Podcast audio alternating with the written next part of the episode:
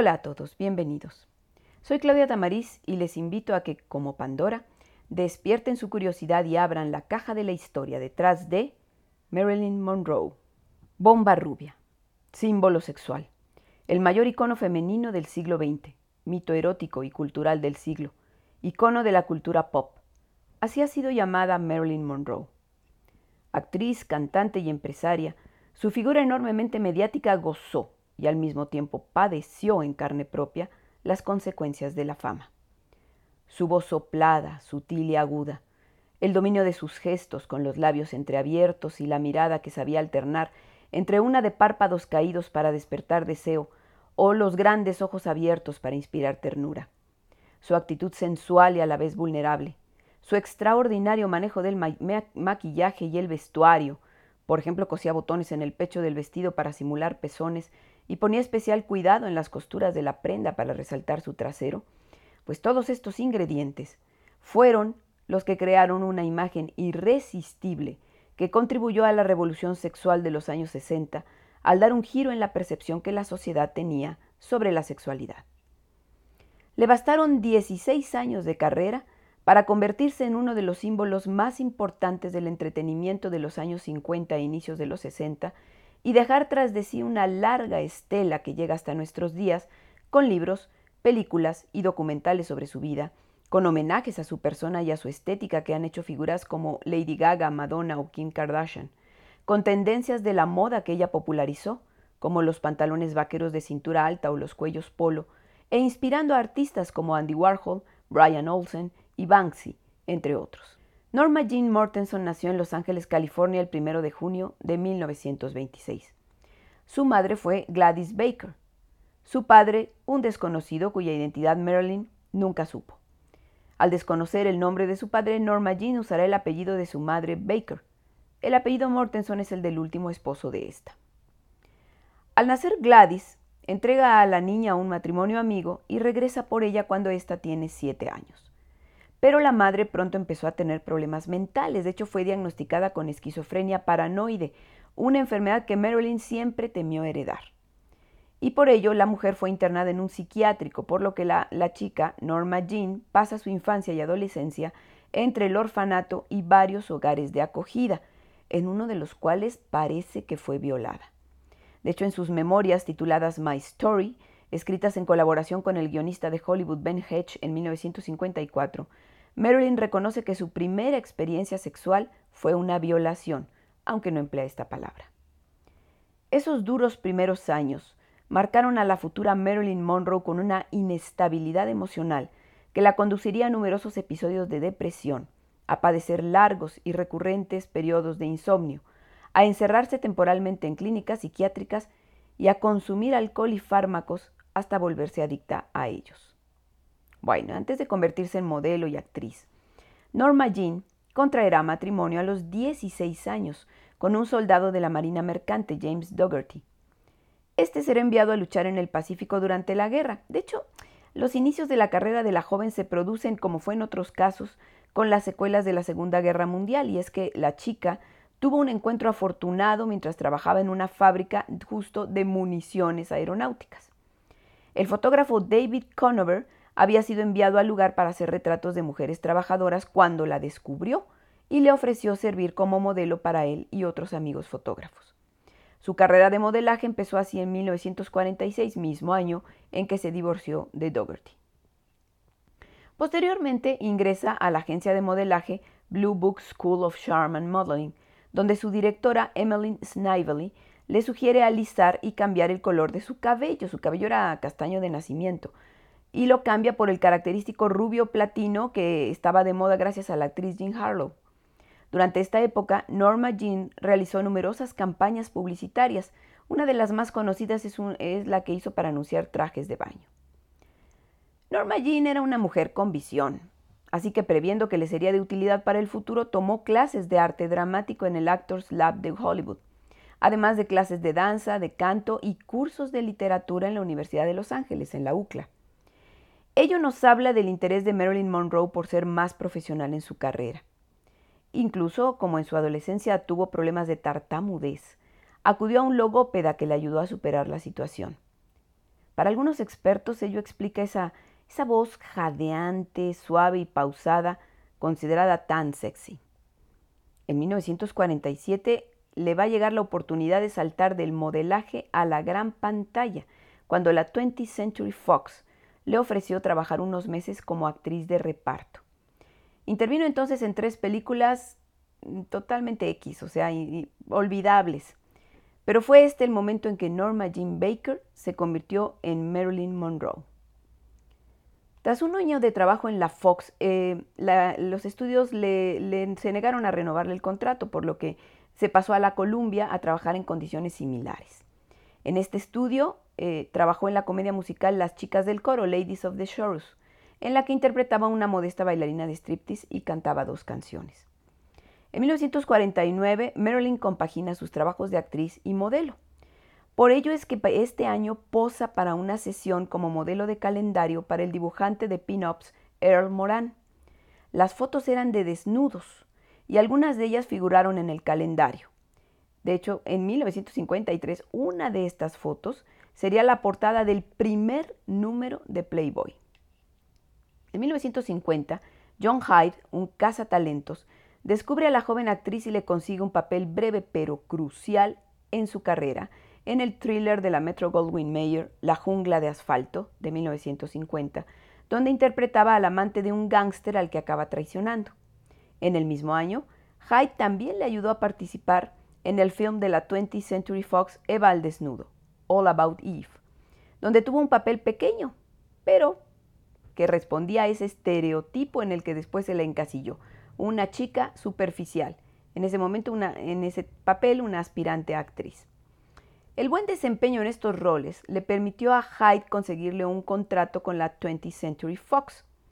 El cazatalentos, por cierto, estaba perdidamente enamorado de la rubia, al grado de que dejó a su mujer para casarse con ella, pero esta nunca le correspondió.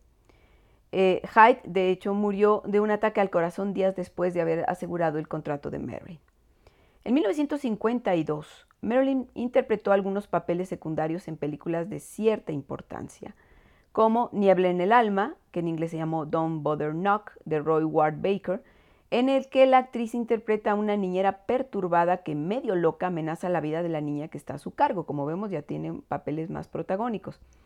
Otra de estas cintas fue Monkey Business con Cary Grant y Ginger Rogers eh, y O. Henry's Full House. Eh, ambas son interesantes porque ahí le dieron a Marilyn, eh, gracias a ella, ganó la imagen de símbolo sexual de Hollywood, gracias a estas dos cintas, y fue nombrada la It Girl, o sea, la chica del momento del año 1952.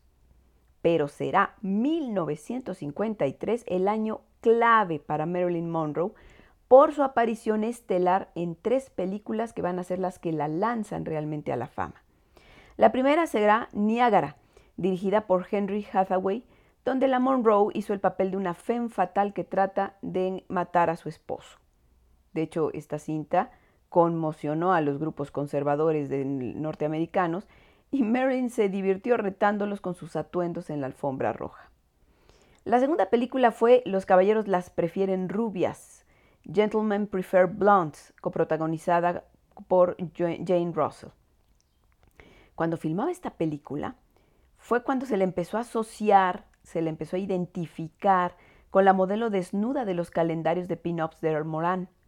Esto provocó una reacción violenta en la conservadurísima sociedad estadounidense de los años 50 y los estudios, de hecho, por ello se, le pidieron que se negara a, este, a reconocer que la, la, modelo de esos calendarios era ella. Pero Marilyn siempre fue muy honesta y no quiso hacerlo. Llegó a decir en una entrevista, pues el calendario está colgado en todos los garajes de la ciudad, ¿por qué negarlo? Puedes conseguir uno en cualquier lugar. Además, no me avergüenzo de eso. No he hecho nada malo. Huelga decir que el primer número de Playboy con la portada de Marilyn al desnudo salió en diciembre de ese año. Va a ser justamente en esta película, en Los Caballeros las prefieren rubias, donde Marilyn interpreta la conocida pieza Los diamantes son los mejores amigos de la mujer, con el famosísimo vestido rosa, creación de William Travilla. Por cierto, esta pieza fue creada por el diseñador justo después de que, los, de que los estudios trataran de contrarrestar el escándalo causado por los desnudos en, los calendarios eh, porque con ese motivo hicieron la pieza que era menos reveladora que la que originalmente se había pensado para el número. Esta película fue la que estableció a Monroe como la bomba rubia, y Marilyn se volvió la actriz con más demanda del momento, tanto que puso sus huellas en el frente del Teatro Chino de Los Ángeles. La última película clave de ese año fue Cómo atrapar a un millonario, How to Marry a Millionaire, con Betty Grable y Lorraine Bacall. En ella, Marilyn hace el papel de una modelo que se junta con sus amigas para encontrar esposos millonarios. Con estas tres cintas del mismo año, Marilyn se convirtió en la rutilante estrella de Hollywood que conocemos. En enero de 1954, la estrella en ascenso contrae su segundo matrimonio con otra estrella, pero del deporte, el beisbolista Joe DiMaggio, cuya popularidad era comparable a la de su novia. De hecho, pues la boda fue así como el acontecimiento del, del año, pero tristemente el matrimonio apenas y duró unos meses. Para el 27 de octubre se estaban divorciando. En sus relaciones con DiMaggio, de plano no ayudó la sesión de fotografías de la famosa escena del vestido blanco levantando, levantado por la coladera del metro de Nueva York. Supongo que la recuerdan, es muy famosa.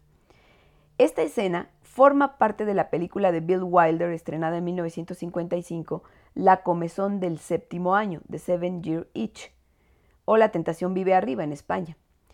Aunque si buscan en la película la famosa fotografía de la rubia platino de cuerpo entero tratando de controlar el vuelo de su falda, no la van a encontrar porque en ella solo se ocuparon un plano medio de sus piernas y otro de su reacción al viento. Las fotografías, de hecho, más bien se hicieron para promover la película. Por cierto, fue un éxito de marketing porque el film se convirtió en el más taquillero del año. Y la sesión fotográfica se llevó a cabo en una calle de Nueva York, en Lexington Avenue, ante 2.000 espectadores fascinados con las piernas de la Monroe. El revuelo que causó provocó no solo los celos de su marido, que estaba presente en la sesión, sino que la escena tuviera que repetirse de plano en un plató cerrado porque el sonido ambiente las hizo inservibles. A las tomas, por supuesto. Como vemos, la carrera de Marilyn se enfrentó a los grupos conservadores de su país y a los prejuicios sobre la libre expresión de la sexualidad de las mujeres. Pero por supuesto era una inversión muy rentable para los estudios cinematográficos que aprovecharon su voz pausada, su apariencia y su sensualidad para atraer al público masculino al cine. Por ello la encasillaron en el papel de la rubia tonta, mezcla de ingenuidad y sensualidad que cumplía las fantasías sexuales de los hombres. Esto pues no habla muy bien de, Marilyn en el sentido de que se prestó para, para ser este objeto sexual. Pero vamos, hay que entender que en los años 50 la mujer no tenía el poder suficiente para dictar sus condiciones laborales y menos en el ambiente cinematográfico, donde las mujeres eran cosificadas y explotadas monetaria y sexualmente. Y sin embargo, Marilyn Monroe no se resignó al estereotipo en que la encasillaron y ni a las condiciones económicas de su contrato con Fox y luchó por superar lo uno y lo otro. Una cosa la logró mejor que otra. De hecho, lo del salario, porque para mejorar su salario, la actriz se enfrascó en largas disputas legales contra la Fox y logró un pago más alto además de la posibilidad de opinar en materia de guiones, directores y directores de fotografía. A pesar de haber sido encasillada en el papel de la rubia tonta, Monroe tuvo una faceta intelectual. Recordemos que cursó estudios de literatura en la UCLA, pero además tenía una biblioteca de más de 400 títulos donde destacaban algunos autores muy importantes eh, y, famosos como James Joyce, Walt Whitman o Heinrich Heine, o Truman Capote, que de plano ese eh, hasta era su amigo personal. Aquí una anécdota. Capote sugirió a Monroe para interpretar a Holly Golightly en Breakfast at Tiffany's, El desayuno con diamantes, recuerdan esta famosísima película de 1961, porque esta estaba basada en una novela de este autor y, y Capote pidió a Marilyn para el papel estelar, pero Marilyn se negó y el estudio prefirió a Audrey Hepburn, decisión que no gustó al director, perdón, al escritor. Marilyn dedicaba mucho tiempo a la lectura y recurría a ella como refugio en sus periodos de insomnio, y quizá fue su amor por los libros lo que la inspiró para escribir entre 1943 y 1962 tanto en diarios personales como en libretas, una gran cantidad de reflexiones y poemas, los más de ellos pesimistas y nostálgicos. Como vemos, tuvo su faceta intelectual, pero además trató de demostrar que podía ser una buena actriz y para ello Marilyn entró a estudiar al Actors Studio en Nueva York, dirigido por Lee Strasberg. Strasberg utilizaba el método Stanislavski. Eh, este método fomentaba el vivir las emociones del personaje, no solo fingirlas, y para ello echaba mano del psicoanálisis, que estaba por entonces muy de moda, para el autoconocimiento de los actores. Era una forma, digamos, de conocerse a sí mismos y poder hacer aflorar su potencial interpretativo y entonces vivir las emociones y no fingirlas. Algunos estudiosos, de hecho, sobre todo psicoanalistas, psicólogos, etcétera, opinan que este método y las visitas de Marilyn a psicoanalistas, que estaban además muy de moda entre los actores, ahondaron sus problemas psicológicos en lugar de mejorarlos. Eh, porque la hacían revivir su dolorosa infancia. Recordemos que el psicoanálisis busca la raíz de los problemas de las personas en la infancia. En fin, de cualquier manera, el, actuar en, el estudiar en el Actor Studio no, no ayudó mucho a Marilyn eh, porque mm, los, en los ambientes de Hollywood, sobre todo los ejecutivos y muchos de las personas que se movían en ese ambiente, Llegaron a burlarse de ella y de su participación en roles que le daba Strasberg en sus obras de teatro, roles menores, no eran eh, protagónicos, eh, porque estaban empeñados en, verlas, en verla a ella como una actriz cuya única cualidad era despertar la atracción de los hombres. Los ejecutivos de Hollywood solo estaban interesados en que el público viera las curvas y la, ingeniosa la ingenua sonrisa de la actriz, y su ingenio también. El problema es que eso era algo que Marilyn sabía hacer muy bien, quizá demasiado bien, y por eso no logró romper el estereotipo. De hecho, consciente o inconscientemente, la propia Marilyn terminaba contribuyendo a consolidar la percepción que de ella tenía la gente. E incluso en las entrevistas, ya no digamos en las películas donde actuaba también estos papeles, sino en las entrevistas con la prensa, en las que pues a lo mejor ella quería que le preguntaran sobre sus inquietudes intelectuales o qué papeles le hubiera gustado hacer. Y en cambio se prestaba a las preguntas banales que le hacían y hasta daba ingeniosas respuestas que terminaban quedándose entonces en chismes y superficiales y picantes. Como cuando aseguró que para dormir solo se ponía Chanel número 5, ¿no? Entonces, bueno, pues no se ayudaba. De hecho, pues la, película está de la comezón del séptimo año. En ella, eh, que ya estaba estudiando en el Actor Studio cuando hizo el papel allí, y allí volvió a repetir esa, esa mm, interpretación de rubia tonta y sensual. Aunque diga, mm, vamos a decir que sí le sirvió sus estudios con Strasberg, porque al final pues, fue nominada al premio BAFTA en la categoría de Mejor Actriz por esta cinta. Entonces, bueno, mejoró su, desempeño, pero siguió haciendo el mismo tipo de papeles. Una película donde demostró su valía como actriz fue Boss Stop de 1956, la primera que fue filmada tras su disputa con la Fox por los salarios. En ella personificaba a una cantante y bailarina de cabaret. Su actuación fue alabada por la crítica y le trajo una nominación al Globo de Oro por Mejor Actriz de Comedia o Musical. Para entonces, la presión a la que estaba sometida como estrella y el menosprecio que sentía hacia su trabajo por parte de algunos miembros de la industria del cine y sus conflictos internos empezaron a afectar su desempeño. Su comportamiento en los rodajes empezó a ser problemático. Por ejemplo, llegaba tarde o de plano no llegaba y tenía muy malas relaciones con sus compañeros actores y con los técnicos. En esa época fue cuando empezó a internarse en clínicas debido a sus depresiones que eran cada vez más frecuentes.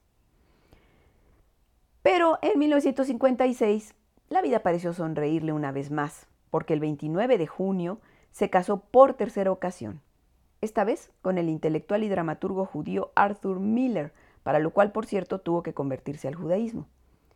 Evidentemente todo el mundo estaba sorprendido por el enlace porque era muy difícil concebir que Miller, que era miembro de la élite intelectual de la época e incluso con tendencias ideológicas de izquierda, se casara con una mujer tan diferente, que era considerada superficial, frívola e inculta.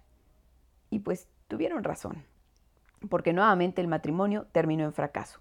Parece que Marilyn no, no congenió con el círculo intelectual de su marido y además este se sentía superior académica e intelectualmente a su mujer, por lo que la menospreciaba y se avergonzaba de ella. Tristemente, Marilyn lo descubrió hojeando un diario de su marido. Ello le provocó un profundo dolor porque se sentía traicionada. La pareja pronto se distanció, aunque no se divorciaron sino hasta 1961. Entretanto, la inquieta actriz dio el paso para convertirse en empresaria cuando fundó junto con el fotógrafo Milton Green su propia productora, la Marilyn Monroe Productions, y produjo pues, una única cinta, El Príncipe y la Corista de 1957, que se filmó en Gran Bretaña y tuvo como director y coprotagonista a una leyenda del teatro shakespeariano, Sir Lawrence Olivier. Pero nuevamente cayó en el mismo estereotipo, porque el guion era una variación, tal vez un poquito más dramática, pero era una variación de Los caballeros las prefieren rubias y atrapar a un millonario. Además, el rodaje fue una vez más problemático con continuos enfrentamientos entre los dos protagonistas y retrasos, ingesta de alcohol y pastillas por parte de Marilyn. De vuelta en los Estados Unidos, los problemas obviamente no desaparecieron. Su matrimonio iba en picada y los estudios ya no querían contratarla a pesar de su inmensa popularidad. Nuevamente, depresiones y clínicas con un nuevo, eh, un nuevo ingrediente porque su consumo de fármacos y alcohol se había incrementado y ya se había convertido en adicción. Sufría de insomnio, así que ingería barbitúricos para dormir. Esto lo hacía desde 1952, eh, cuando empezó a experimentar episodios de ansiedad y migraña crónica, pero fue hasta estos años cuando desarrolló una adicción por el fármaco. Además, parece que usaba otros medicamentos para levantar el ánimo y por supuesto anestesiaba su dolor con el alcohol. El rodaje de su siguiente película fue por todo esto un verdadero suplicio. Se trataba de Una Eva y dos Adanes, que en España se llamó Con falda hacia lo loco y su título original fue Some Like It Hot. Una cinta de 1959 dirigida, Marilyn fue nuevamente dirigida por Billy Wilder y sus coprotagonistas eran Tony Curtis y Jack Lemmon. Eh, y en esta cinta Wilder habla en sus memorias de cómo se filmó y la describe como una verdadera experiencia traumática por el imprevisible comportamiento de la estrella femenina. Lo peor era la impuntualidad de Marilyn, sus ausencias injustificadas y el olvido de sus parlamentos. Eh, cuenta Wilder que en una ocasión tuvo que repetir 59 veces una secuencia en la que la rubia solo decía, ¿Dónde está el bourbon? Porque no podía decirla bien o de plano se le olvidaba por completo. Además, Marilyn hacía que se repitieran las escenas sin necesidad, solo porque no estaba conforme con su actuación. Y se dice Wilder que llegó a tardar hasta dos días en filmar una escena que debía tardar en filmarse una hora. En, en palabras de Wilder literales, él decía, antes quedabas con ella a las nueve y llegaba a las once. Ahora la llamas en mayo y se presenta en octubre una vez le recriminé su tardanza y se excusó diciendo que se había perdido del camino al estudio. Siete años viniendo al estudio y se pierde por el camino. Al principio estaba enfadado porque pensé que me mentía. Luego fue peor, cuando supe que me estaba diciendo la verdad. Con su peculiar sentido del humor también llegó a decir, mientras esperábamos a Marilyn Monroe no perdimos totalmente el tiempo. Yo, sin ir más lejos, tuve la oportunidad de leer La Guerra y la Paz y Los Miserables. Y en una entrevista donde le preguntaron si volvería a filmar con ella, aseguró, odiaría hacerlo en Estados Unidos, pero en París no sería tan malo. Mientras le esperamos, podríamos tomar clases de pintura. Bueno, pues, para rematar, durante el, el rodaje, Marilyn perdió un bebé de su marido debido al consumo de alcohol y fármacos y llegó a culpar a Wilder por la presión que ejercía sobre ella que había sido la causa del aborto. Finalmente, la filmación concluyó y el resultado fue satisfactorio, pero eso fue en gran parte gracias a la química que había entre Marilyn y sus coestrellas Curtis y Lemon. Estrenada en los represivos años 50, la película no fue muy bien recibida, pero eh, terminó siendo un clásico de la comedia, es una película divertidísima, y Marilyn fue premiada con el Globo de Oro a Mejor Actriz de Comedia, al fin ganó el Globo de Oro. El mejor trabajo de Marilyn llegaría en 1960 con la cinta Los Inadaptados de Misfits, eh, que en España se llamó Vidas Rebeldes, que fue escrita para ella por su marido Arthur Miller y dirigida por John Huston. Marilyn actuó junto a su ídolo de la infancia, Clark Gable, y junto a Montgomery Cliff. Por fin se trataba este de un drama intenso y emotivo en el que la actriz demostró sus cualidades. Sin embargo, en su vida personal continuaban los fracasos, pues a una semana del estreno de Los Inadaptados, Marilyn se divorció de Miller y cayó en otro episodio de depresión. En 1962, Monroe regresó a la actuación luego de un año sin trabajar debido a sus problemas de salud. Pero fue convocada por la 20th Century Fox para compartir estelar junto a Dean Martin en la película Alguien tiene que ceder, Something's Got to Give. Los estudios confiaban en que esta cinta sanearía sus finanzas porque estaban muy maltrechas tras el enorme gasto que había implicado la superproducción de Cleopatra.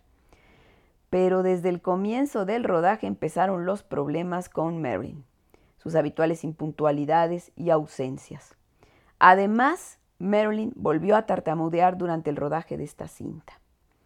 Fue en este momento eh, cuando se produjo ese famoso evento en Nueva York de la gala por el cumpleaños del presidente John F. Kennedy. Esto fue el 19 de mayo y Monroe había sido invitada justo para cantarle al presidente el famoso Happy Birthday, Mr. President. Para acudir a la gala, previamente la actriz había pedido permiso para faltar al rodaje y se lo habían concedido, pero luego se lo revocaron debido al retraso que llevaban, en gran parte provocado por su problemática conducta, y aunque le exigieron cumplir con su trabajo, ella de plano le valió gorro, le importó poco y acudió al evento. Por cierto, eh, una, una, anécdota, el famoso vestido nude cubierto de cristales que llevó esa noche al evento era tan ajustado que tuvieron que coserlo sobre su cuerpo. Tras su flagrante indisciplina, Monroe regresó al rodaje y fue cuando filmó las escenas en las que nadaba desnuda en la alberca, pero como los problemas persistieron, de plano el estudio terminó despidiéndola. Solo la negativa de Dean Martin a terminar la película con otra actriz y la presión mediática hicieron que la recontrataran para concluir el rodaje. Pero la cinta quedó inconclusa, pues entonces fue cuando se produjo la muerte de la rubia. Al año siguiente se filmó otra versión con Doris Day y James Garner como protagonistas. Los últimos meses de la vida de Marilyn Monroe están llenos de huecos que muchos se han esforzado en rellenar sin conseguirlo del todo. Especialmente se refieren a su relación, al parecer íntima, con el presidente John F. Kennedy con su hermano Robert Kennedy. Sus nombres siguen estando ligados a los últimos meses de la actriz y a su muerte, sin que su papel en los hechos se esclarezca del todo. Marilyn Monroe fue encontrada muerta el 4 de agosto de 1966 en su domicilio de Brentwood, California, a causa de una sobredosis de barbitúricos combinados con alcohol. Su ama de llaves la encontró a las 3 de la madrugada cuando notó que la luz de su habitación estaba encendida. El forense declaró que se trataba de un suicidio. En los años que siguieron, se desató la especulación sobre la relación de los Kennedy con su muerte, aventurando la hipótesis de un posible asesinato por las indiscreciones de la actriz en torno a los dos hermanos.